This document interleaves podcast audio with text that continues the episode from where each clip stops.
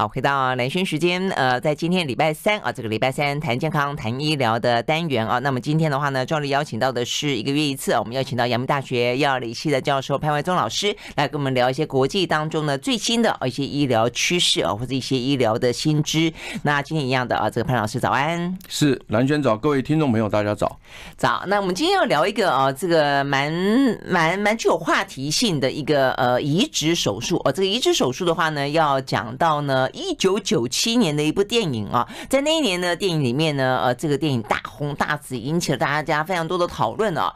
呃，它就叫做变脸。但是呢，这个变脸呢，其实一九九七年真的算很早，一直到呃近些年来才开始真正的呃电影上面的剧情在真实的世界当中可以落实。可坦白讲，可以落实也很不简单呢，因为整张脸它不是科技，它不是科幻小说呀，它真的就是整张脸移植。你光想到他那个什么血管呐、神经呐、我用想的，我就觉得哇塞，那人类的技术才到太太太厉害了，太炉火纯青了。没错啊，没错。呃，我们确实小的时候看了很多电影的那种科科学电影啊，嗯，到了长大以后发现都实现了。对啊。其实我在小时候看的最清楚的是，我小时候是看他们登陆月球。就是演电影是演登陆月球，结果真的过一阵他就登陆月球了。对对对，OK。对对对对，然后呢，呃，当然太空船演的很多了。对。那现在目前我们太空船也也也也都有在，也都有在那个太空人也都有登陆什么火星啊，也都很多。接下来就是要看机器人了。对，所以我的意思就是说，其实这些东西就是真的电影演一演，过几年他就真的看到了，所以你也会很惊讶科技的进步啊。对。那蓝轩刚刚提到这部电影，它的简单的剧情就是呢，有一位 FBI 的高级探员。嗯哼，那么他在追一个很很讨厌的一个恐怖分子，对，而且这个恐怖分子大概也非常厉害啊，那这个呃逃逃亡了很久啊，是，那中间还把他的独生儿子给杀了，嗯哼，所以因此呢，他跟他是血海深仇，不于公于私啊，都要抓到他啊，是是，那好不容易呢有一个机会呢。趁着他跟他弟弟在搭机搭飞机啊的时候呢，他们把他这个围起来了啊，围起来当然就产生了枪战嘛，他也不可能束手就缚嘛。对对对。那么枪战当中呢，那么这个大坏蛋呢就呃中枪就昏迷了，对，昏迷啊，然后呢他的弟弟就被关到监牢里面去了。好，那他想说呢，太好了，这一下呢就把这两个他的这个于公于私的这个世仇啊都解决掉了啊，就没想到呢。他这个弟弟呢，透露了一个口风啊，就是说他哥哥知道呢，总有一天会被逮捕啊。但他只要被一被逮捕呢，他要所有人陪葬啊，所以因此呢，他就埋了很大的这个炸弹呢，在这个比如说很多的大的城市，所以因此呢。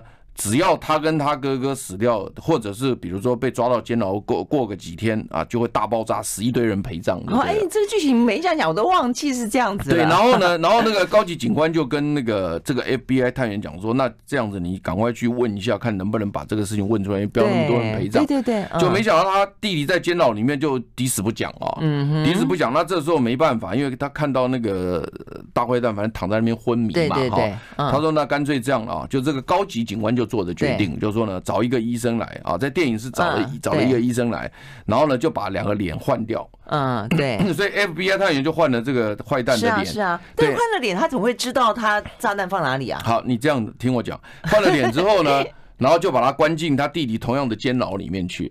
就是说他哥哥呢中枪昏迷又醒了，所以让他去让他去套他弟弟的口供。哦，哎，我有点忘记是这样子，我以为是因为那个大坏蛋他知道更多更大的坏蛋，所以他要假装成那个坏蛋之后去深入虎穴，一举成情。不是不是不是，他就是他，然后他就是关到那个监牢里面，跟他弟弟在一起，然后呢让让他弟弟跟他讲说在哪里。对对对。但是你要讲的时候也很奇怪的原因是因为。你哥哥本来就知道埋在哪里啊，所以你这样子比较所以所以不是不是合合逻辑啦，但是我的意思就是说，你就是要。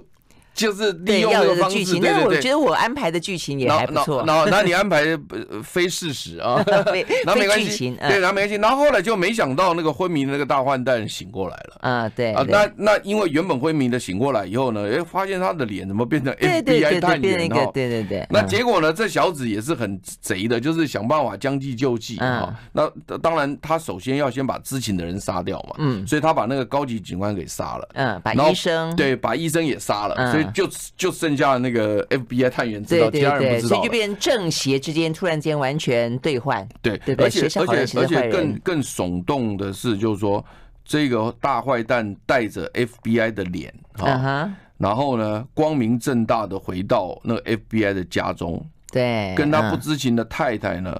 过着正常的夫妻生活，对对对对，那这个是很扯的，因为因为其实是事实上他是杀死他儿子的凶手，没错没错。那这个当然就对我们这个人性人性的挑战是很大的。然后另外就是说，这个大坏蛋呢，既然可以动用 FBI 所有的这个这个情资跟武器。对，因为他算高级警察，对对，然后去去去追捕这个真正的 FBI 探员，所以这真的是很头痛。对，然后另外呢，就是这个 FBI 探员呢，也脸已经换成坏人的脸了嘛，对不对？全世界都在要杀他，没有人要帮他。对，那没错。你知道后来只有谁帮他吗？就是那个大坏蛋的前女友。嗯，愿意帮他，所以他又变成跟他女友在一起。我想这个剧哦，他是会所以就是这很耸动。所以这就是吴宇森厉害的地方啊！所以他当初拍了这一部戏以后，那后来就是国际片约不断，都找他导。是拍的也很好。对，因为我觉得这个怀东这样讲，就是唤起我们对这个剧情的的记忆了。否则我现在最最印象最深，就这两个演员，其实也因为这部片子到达了他们这个整个好莱坞的巅峰。那我当初在看的时候呢，我自己的感觉，因为我很爱看电影的人，我只觉得他的选角有点出乎我的意料之外。因为约翰·屈服塔呢是演那个 FBI，尼克拉斯凯奇呢是演那个大坏蛋。坦白讲，他们两个人过去的风格跟荧幕上的形象，我觉得约翰·屈服塔比较像坏蛋，我觉得尼可拉斯凯奇比较帅的样子。所以我本来就说，哎，吴宇森选角怎么会这样选呢？我就应该对调过来。啊，原来后面有个伏笔，就是其实后来的。就对调坏蛋，哎，对对对对对，所以我所以我就跟你讲说，他这部电影这两个两个主角很厉害，就一下子演好人，一下子演坏人，所以他是两极化。所以他有的时候就是说，在一个演员一生的生涯当中，他们有时候会讲说，你不要永远都演好人，你要演演坏人，嗯，就就是挑战你的演技。没错，好，那好，那我们要回到科学啊，对不起，这个大家对电影看完了，我们回到科学。对对对，科学这边我要应该去看看。科学这边我要讲一件事情很重要，说第一就是说。他们在换脸的时候是由一位高级警官决定的，嗯，其他没有人决定，嗯，这在真实生活当中是不可以的，啊，因为这有法令规定，啊，这就上次我在呃蓝轩时间常常在讲说，当当时我们讲是呃所谓的猪心移植或猪肾移植啊，那么猪心移植、猪心肾虽然科学到了这个地步，但是你要执行的时候，它有法令出来，嗯，所以虽然美国现在猪心移植、猪肾，而且是基因猪。嗯啊，我上次在那边讲过，基因猪的肾脏可以移植，基因猪的心脏可以移植，但是你法令没有追上来的时候，他们仍然没有办法动。嗯，那同样的，像这一部电影这个变脸就换脸这个的，这个法令已经完全做完了，它有一些规定，也就是说呢，你在执行的时候呢，你要先向医院申请，哦，申请啊，第一个我们先讲哦，就是受赠者，就是你要接受的这个人，对。他要有什么条件呢？啊，第一个条件就是年龄在十八到六十岁之间，嗯哼，他要有一个规定啊，就是年龄限制。那至于为什么限制这个东西，谈起来会很久，但是十八到六十，OK。那么第二个呢是必须是要重伤经过毁容，嗯，或者是先天缺陷，嗯，有很严重的颜面的问题，或者是烧烫伤等等的。这个可以申请，嗯，但一般人不行，嗯，你你你像他们那两个人，这个脸上都完全都好好的，这个不行，这个规定不行啊，这个规定不行啊，对啊，然后再来第三个是没有艾滋病或 C 型肝炎病史，这个不行啊，然后再来是能够服用免疫抑制剂，嗯，也就是说你你你你这个你这个一样会排斥，这个脸一样会排斥，对，好，然后再来就是呢，五年内没有癌症病史。嗯，好，这个是必要的五个条件哦。那这对男性，但是如果女性的话，加一条，就是呢，怀孕怀孕的时间愿意放弃，就是一年内不怀孕。哦，好，会有影响就是了。对，那所以因此这个是我从美国约翰霍普金斯大学网站上拿到的，所以我估计这应该是美国的规定。那我至于其他国家的规定，我都没有花时间去找。嗯，不过我认为大概大同小异啊，好，大同小异。那么另外呢，就是捐赠者的人，嗯哼，你捐的那个人他也有规定，嗯，捐的那个人当然就一定是要脑死的病人，嗯哼，你在电影里面那个昏迷的，那不可以啊！当然，人家剧情嘛，对嘛？所以我的意思就是说，我今天就是说，从电影里面来，死掉怎么活过来啊？对对啊，对呀，后面都不能演了。不是，所以他昏迷嘛。所以我的意思就是说，从这个电影里面，我们讲到真实性之后，第一个我要说明的是，他在电影里面说由高级警官决定，这个不可能。OK 啊，因为他这个是有一个规定，我刚刚也把规定都念完了。嗯。然后第二个就是说呢，那个。要要捐的那个人，他必须是要死亡的，他不不可以是昏迷的。嗯，好，嗯，还有一个我要强调是，他说一个医生来做这个手术，对？我要跟大家讲，不是这样子。嗯，因为他在，我我想大家都知道，就是你。捐赠器官的时候，那个脑死那个病人那个器官很快就会衰竭，如果你不动作的话，对，所以他脑死之后，你要立刻去把那个器官拿下来，而且要好好的拿下来，然后还要那个冷冻好，然后一直送到那个哎那个那个那个去，那时间还要控制好，对吧？那边就要等着了，对对对。所以显然讲是有两组医生，嗯，同时。对，同时啊，一组是拿拿下来，对，一组是。要装上去，但那个人他也要拿下来。对对，那所以那个拿下来那个当然不要了，因为那个就是全面毁毁损的嘛，那就不要了。所以你知道他们动这个手术在美国哈，目前以现在这么样的先进哦，你知道动多少个医生吗？三十个，哇，三十个医生同时操作。哇，三十个医生分两组，嗯，同时操作这两个人的脸部，然后呢，要耗时十六个小时左右，平均呐。哇，那有的人可能短一点，十四、十五，有人长一点，十、十七、十八，反正 average 大概十六个小时左右。所以我要强调是在《变脸》这部一九九七年吴宇森导演这部电影里面，他用一个医生就能弄，这也是很扯。所以简单这个就我就解释说，哦，这个实际上它是不不不对的哈。啊，接下来我要再讲是说呢，他脸装上去之后啊，当然我待会会细讲有关神经血管，你刚刚有问到哈，对对对，重点是脸装上去以后呢，它会水肿。啊，因为我们的伤口哈，是你这么大的伤口，它不可能马上恢复。嗯，你知道那个脸肿起来哈。你原来就是你原来拿的那张脸，可能看起来是很英俊潇洒的，撞到你的脸上。可是呢，因为水肿的关系，就会变形，就有点类似像你那个食物过敏或者什么变形。所以那个变形的时间，你知道多久吗？不知道，五个月。哦，大概五个月。可是所以意思就是说，电影里面也不可能说是手术完了隔天或一个礼拜，他就能关到监狱里面去。啊，我知道。OK，那那所以我的意思就是说，如果五个月结束以后，嗯，那个炸弹已经爆炸了。我的意思是这样子。可是我可以问一个我最大的疑问，我觉得我当时在看这个电影，当然我觉得它是一个电影嘛，哈，就一定有它的剧情啦，所以不要那么的去去。我知道，但是但我觉得最不合理的地方在于说。变变了脸，他不可能是长得一样的脸啊！你知道我的意思吗？因为脸是脸皮，但是脸皮是放在鼻子上有骨骼嘛，对不对？我就不太相信说你把这个尼可拉斯凯奇的脸拿下来之后，放到约翰·丘佛达的脸上面之后，他会变成哎，约翰·丘佛达的脸那么宽，尼可拉斯的的脸那么窄，一个瘦瘦长长，一个宽宽扁扁，那个皮拿下来之后，你要放对方，对方的脸是有个架构在的，他怎么会长得一样啊？所以我跟你讲啊，这个就是待会我们不是我们待会会讲哈，嗯，就是我刚刚讲了一个所谓的呃受赠者的条件，对，一个捐赠者的条件，刚刚我都讲完了，对，这个是所谓的一个客观条件啊，但是我们还有一些必要条件，比如说脸部捐赠的时候还要仔细考虑双方的肤色，嗯，性别，嗯，对不对？你你你捐肾脏，男的可以捐给女的，女可以捐给男的，肾脏没关系，嗯哼，但性别不行啊。你不能把一个女的脸装到一个男的脸身上啊！如果他愿意，可不可以？不行啦，那是没有这样子的。你不是一个男的，一个男的变成女的不行，而且都认识的不行啦。你不是一个不认识的人啊。嗯，好，我随便举一个例子了啊，不是真的了哈。比如说蓝轩的脸胖到潘怀宗的脸上。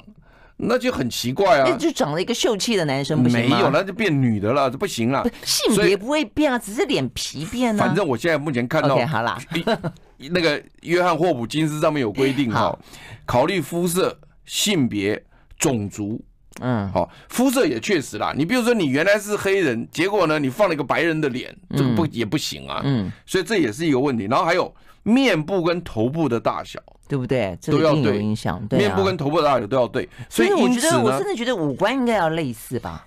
呃，类似倒不用了，但是那个大小要一样了，大小差不多了，也就是你你你那个身材的大小什么不能差太远。OK，好，我们休息了再回来继续聊啊。那所以我，我那我的疑惑真的是这样，如果说我今天呃真的假设呃有有什么样迫切的需求，非要换张脸之后，那我说我要换林志玲的脸，他也愿意，那我真的就醒过来之后，我就真的变成五个月之后就变成林志玲哦，还要符合刚刚的条件，如果都符合的话，OK，我们休息了再回来。好好。I like 好，回到兰萱时间，继续和现场邀请到的潘伟宗老师啊来聊，呃，很有话题性哦。但事实上，就医学本身来说，我觉得一定是一个非常大的进步哦，也是一个一个非常浩繁的一个手术，那就是变脸啊，这个全脸的移植手术。我相信没有人会希望，因为他刚才讲到这个条件这么的严苛，也就是说，当你的人生要受到巨大的冲击撞击之后，你可能会。必须不得不要借助这样的一个手手术啦，也要对方愿意啊。那但是呃，这也就是有一个机会让我们聊到说，电影当初他觉得匪夷所思，这个剧情怎么想来的？实在太厉害了，而且怎么可能成真？所以我们刚刚讲到说，一张脸放到我的脸上，那脸上面，他真的可能会变成林志玲吗？对，呃，是的，因为他在他在移植全脸的时候呢，因为他要维持那个五官的形状。嗯，所以它不是只有移植脸皮，不是这样子，它是要连同它的这个，甚至有部分的肌肉啊，还有软骨啦，还有一些。鼻梁啦，是这吗？对对对，真的吗？鼻梁要进来，这样子就有，因为你不进来的话，鼻子那个那个形状出不来嘛。我以为他反而就放变我的鼻梁的形状，所以我才会觉得说没有没有他他这，所以我所以我的意思就是说，这个东西其实也有一点。其实我再回答你的话，这其实也有点因地制宜，也不是完全死的。就是说，当这两组医生三十位医生分两组，他们在决定的时候，但是他们在第一时间决定就已经判断脸型大小是符合的。嗯，他们能够操作的，他们甚至现在目前高高度进步到用电脑模拟，嗯，就是两张脸在做贴切的时候，他的那个模拟情况，甚至他咬合的那个能力，对，他都用电脑在模拟。哦，那模拟好了以后呢，他就用这个模拟出来这个角度下去接，所以他那个接不是千篇一律的。固定的接法，嗯嗯，而是因为这是脸，因为我们人类很重要，是我们可以经过脸来辨认嘛。对，你如果去看狗，那十条狗你看不出如何用脸来辨认，所以人之所以成为高等动物，最重要的一个人脸辨识，嗯，所以那这个人脸辨识，你若动到这个手术的时候，为了要维持这张脸的特征，他就必须做很多的动作。所以因此呢，他你刚刚提到的说接血管，对不对？哈，所以你两张脸拿下来，你你当然首先你。要完好无缺的拿下来，如果你弄坏了就也麻烦了哈。那现在先先讲说他都完好无缺拿下，第一件事情拿到这个这个要要接受的这个人的脸上，第一个是要先把血管接上去。嗯，那他接血管还不只是一种血管，他动脉要接，嗯，他静脉要接，嗯，他微血管要接，对不对？那接好以后呢，他才能够把新鲜的血液打到这张脸上。对对对。那打到这张脸上，这个脸才能活啊。对啊。因为你这个脸如果没有这些血管进来。那他怎么活呢？嗯，所以因此他血管接上来打进去的那些血管冲到那个脸上，那是别人的血管呢，嗯，不是你的，因为我我只是在头上面接而已。好，那接上去以后，这才第一步。嗯，第二步就开始要去连接那些鼻梁啊，那些鼻梁软骨什么的。那这时候他为了要那个形状确定，他可能会用一些钢片，哦，就一些钢片要先固定它，嗯，然后呢，做做一些螺丝钉。都要把它定好，那个整个脸都要做做对，然后呢，神经什么都要接，然后才会缝合。对啊，神经如果不接，比方我要笑也不能笑，又眨眼睛。没错啊，没错啊。所以因此呢，所以因此为什么我刚刚给你解释说要三十个医生分两组在做？那你脑袋里面一定想象得到，拿的那一组人数就很少，因为拿的那一组其实事实上是只要完整的拿下来就可以，因为后续我们就不会再处理了。对。那可是，嗯，你放上去的这一组就很麻烦，因为第一个是先拿旧的那个破损的拿脸拿下来，然后呢，接着新的上去，这就是大工程了。嗯，那甚至我在图片上看到，在影像上面看到，他们所发出来的那个，他们是为了节省时间哈，在一张脸上同时有三四个医生在操作，哎，操作不同的位置，嗯嗯，就要赶时间嘛，时间嘛，也不能弄弄太久，所以所以因此呢，感感受上来讲，就是说他。那个整个的这个呃手术不是那么的简单，而且，嗯，我相信，而且他们后续哈，就是说你比如说五个月后，对不对？哦，五个月后它不是就是消肿了吗？对，那你的特征慢慢显现出来，下去才是重大挑战。嗯，就是你发音，你有没有办法用别人的？因为你这个神经接上去，你有没有用别人的这些肌肉发出一个准确的音来？然后呢，吃东西能不能准确的咀嚼？是吗？能不能吞咽？困难啊？因为他用了别人的那个那个一些肌肉跟软骨，所以他要磨合的时候，那个角度什么不太一样。是，所以以前在早期移植以后哦，都有后面修饰，就是就是再做一个小手术做修饰它的咬合能力或什么东西的。那甚至我们就是一一那在在 John Hopkins 的那个那个网站上讲说，他们就会请那个护理师来训练。训练你如何发音或什么东西的，所以它要很长的复健时间。所以最主要是嘴巴，那眼睛，眼睛基本上是对，没有眼睛主要是呃还是属于那个眼睫毛动眼，就是就是那个呃上睫毛下睫毛这个这个脸皮要能动嘛，不然你眼睛没有表情嘛。是啊，眼眼睛嘛。啊，对对对，那你像像你像你像你的嗅觉神经，你闻到东西是靠鼻黏膜上面的嗅觉神经，所以这个一定是。神经要接上来嘛？啊，神经。那像颜面神经，这一定要接上来。听起来复杂度最高的是嘴巴喽，是不是？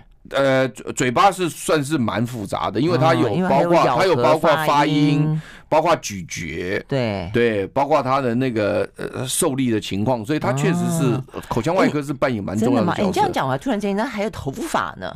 对。对不对？你到时候你自己的头发的细胞是不是可以透过你那个新的头皮长出来？可以，他就是他很惊讶，就是说这一个这一次哦，接受媒体访问的这个美国的这个前军人哦，嗯嗯嗯，因为这个这个杭特先生，对这个成功的这个杭特先生，这这个是全世界大媒体媒体都报道，嗯，你随便检索都检索得到，那可以说是瞒天遍野的这个新闻哈，只是说没有讲像我们这么细，就是说讲到科学这个医学这方面哈。那简简单讲，就是说这个杭。特先生今年是四十二岁，就是二零二二年他是四十二岁。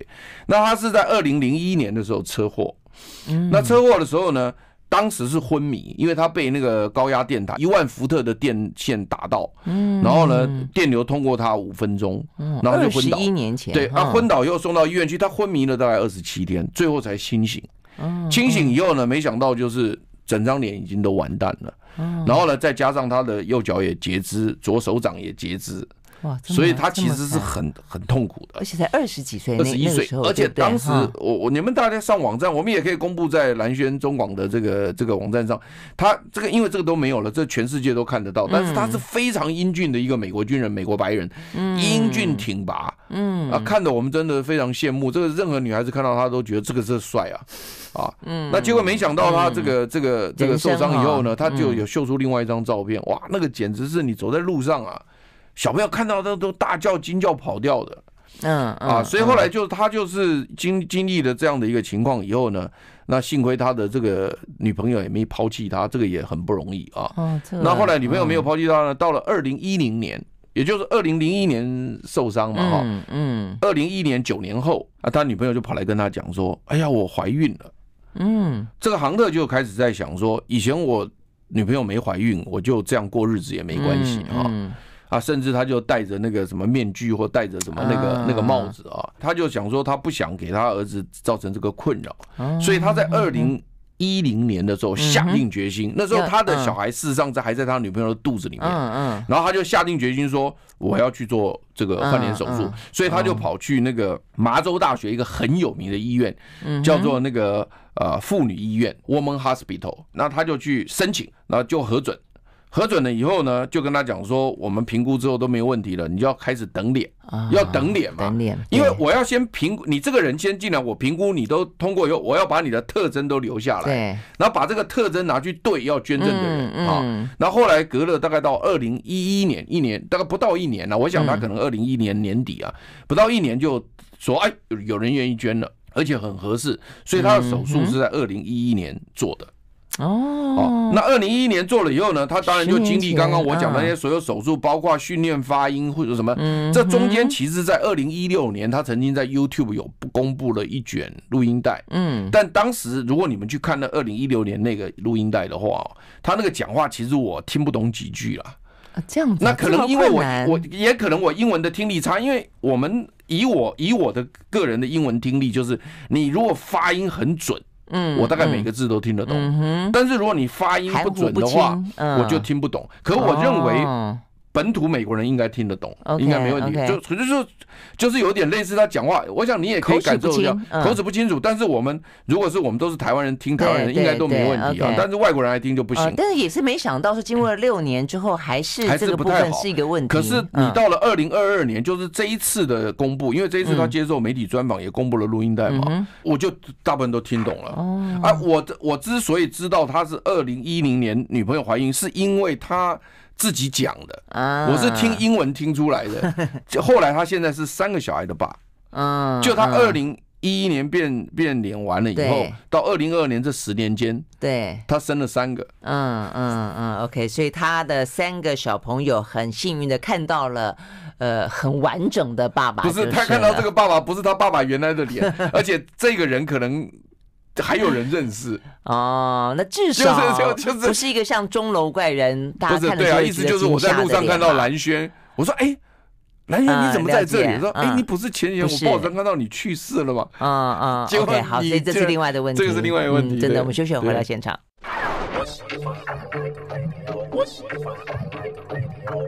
好，回到蓝轩时间，继续和现场邀请到的潘伟宗老师啊，来聊有关于这个全脸移植手术哦，就讲到变脸，然后就讲到的一个 case 啊，是美国的一个二十几岁、二十出头岁就严重车祸，然后呃，经过了十年左右的时间，他才正式换脸，然后但是再经过十年啊，等于是在呃去年、今年的时间，再接受访问的时候呢，才清清楚楚的可以表达。对对不对？他的一些整个呃，对，就是没有，他中间可能已经都慢慢在进步了。但是我是我看到网络上的，我就抓到了二零一六跟二零二二的。嗯，那二零一二、二零一六那个录影带，我听他讲，我还是听不太清楚。嗯嗯，二零二二就很清楚。那他们有描述说，接下来有人认出一个啊，已经以为过世的人，竟然好端端的生活在另外一个家庭，以另外一个。面貌出现，当然有啊！我想他肯定有经常会遇到，而且这个东西，这个东西就是也也是很重要。就比如说，包括你的驾照。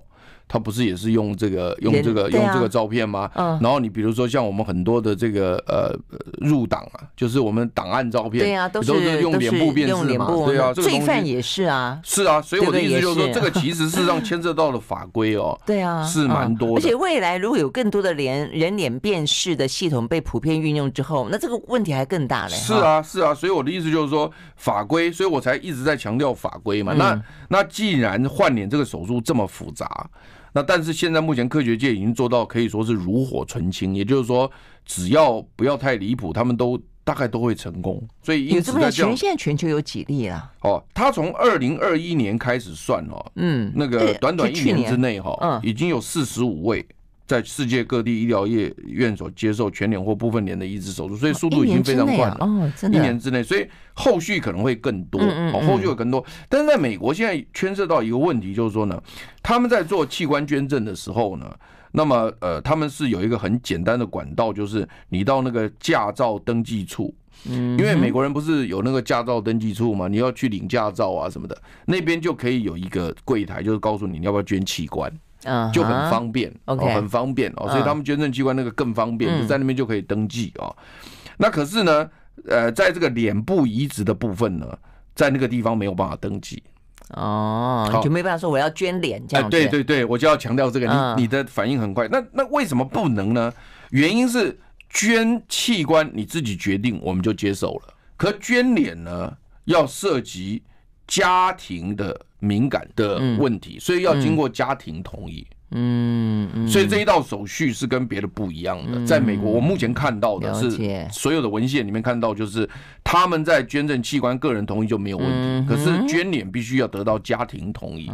因为为什么呢？就是说我家里那个成员，对啊，我的他还活在那里，爸爸、我的妈妈、我的儿子在另外一个地方重新活过来啊，对。嗯，对，那所以家庭要同意，OK，那那甚至也要知道，不能不能不知道，对啊，我也觉得。那所以因此呢，在这个部分来讲呢，我后来就看了一下那个台湾呢，啊，也有呃，这个这个医生也也做过这样的调查啊，他是这个高雄医学大学附设医院郭耀仁主任所做的调查，那他们其实已经申请卫福部核可。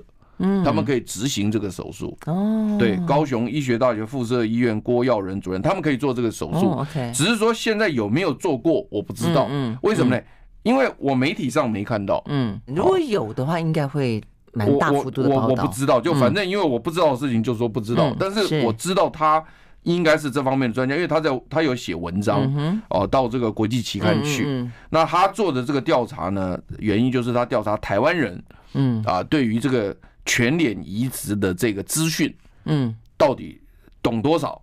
嗯啊，结果调查出来是相当缺乏，嗯，因为大家可能，你像今天我们讲这个全脸移植之前，可能蓝轩也没有这么深入了解过。对啊，没有啊，没有，我知道有成功，但我不晓得啊。比方，比方一年之间四十五例了，已经这么的成熟了。甚至你你也可能不了解，说，哎，他就是要需要三十多名医生分两组，然后呢，他在捐赠的时候，他需要一些条件，什么有一些很严格的限制。真的是整张脸是可以移植，我真的以为会变。因为五官，我的意思说，完全一样，对啊，竟然是完全一样，完全一样，对。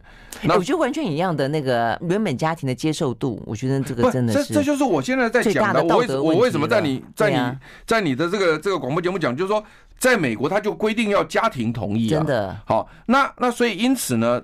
这个呃，郭耀仁主任就高雄医学大学附设医院郭耀仁主任，他也是就是说，他在调查的时候呢，发现台湾人对器官捐赠就可能比美国人保守一点，嗯，好，对不对？合理嘛，哈，没错。那脸部的捐赠就更保留，嗯嗯，更保留，嗯。那我只是在想说，有一件事情，就是我们有的时候，我们人去世的时候，不是都瞻仰遗容吗？对，嗯。那我们是就是遗容是露在外面，嗯，然后呢，我们大家就家属绕那个一圈嘛，好，甚至我们去呃这个吊唁者也可以进去绕一圈嘛。我想你都知道这个事嘛，那如果说他今天捐赠的脸，那就没办法了，因为你没有办法再去找一张脸给他接上去啊。哦，因为你在街上那张脸也不是他啦。嗯哼，那当然啊，当然。对对啊，那那个再接上去也就对，那没有也没这个必要了。但我的意思就是，那这张脸就等于是可以说是模糊的了。对对对。那我不晓得有的人能不能接受，就有些人是你你比如说你器官捐赠，他还可以缝合嘛？对，他在里面你也看不到啊。嗯，而且他不能够说等到仪式完完了以后再捐嘛，不行嘛，不行，他一定是要不可能在你就刚刚，比如他有时间刚刚过世这么多久之内，对不对？时间上那个，所以所以意思就是说，你如果要捐赠脸，除了家庭要同意说。这个以后你会看到同样这个人，嗯，要接受这个事情之外，就不要开放瞻仰遗容啊。那第二个就是我刚刚讲的，就是说你要能够接受。说，对对，他去世之后就没有所谓的全尸或什么，就直接就烧掉了，嗯嗯嗯，就没有办法再那个，对，所以我说这个东西确实也难怪，就是他的接受度是比较低一点点。但是目前呃，在美国就开始在推这个。嗯，美国开始在推，在推这个，就是说呢，希希望让那些就是先天有缺陷，我们也有很多先天有缺陷的人啊，生出来他就很缺陷，他就很自卑。那这个，那我们希望给他一张完好的脸。所以你意思说，因为手术成熟了，他们也呼吁大家可以尽可能呃捐脸。对对对，所以我想说，今天他之所以会二零二二年请这个人出来讲，嗯，我的感觉。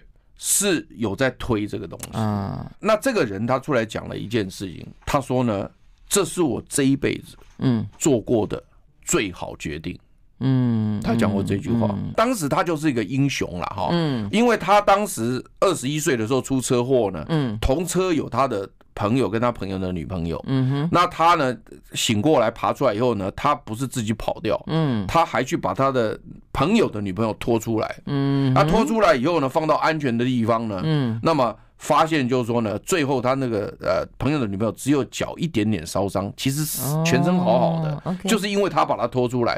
但是结果呢，他拖好放好以后，那只手不小心碰到那个车子，然后又被那个电线打到才导电的。哦，所以所以所以人家讲说他是一个 hero。OK 啊，那但是他很谦虚的，他说他也没什么，他就做他该做的事了。这个人是这样。然后甚至他也对着媒体讲，他说：“哎，我很惊讶，哎，我竟然可以长出。”去世者的胡子，所以因此就是说，他他回答你刚刚的问题，就是说那个那个胡须是可以长，而且长得很长啊。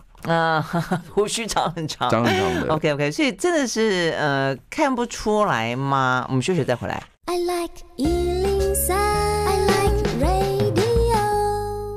好，回到兰萱时间，继续和现场邀请到的潘仁宗老师啊，来聊这个全脸的移植手术啊。那在这个呃美国，这位四十几岁的，嗯，算是目前啊，觉得重新一个新的人生的开始啦，以别人的脸，但是呢，过着自己的生活。好，即便说他看起来都很好。因为我没有看那个影片嘛，哈，哎，他这个完全看不出来嘛，就包括结合的地方啦，不会有留下什么什么组织，就是那种凸起来的啊，会干嘛的吗？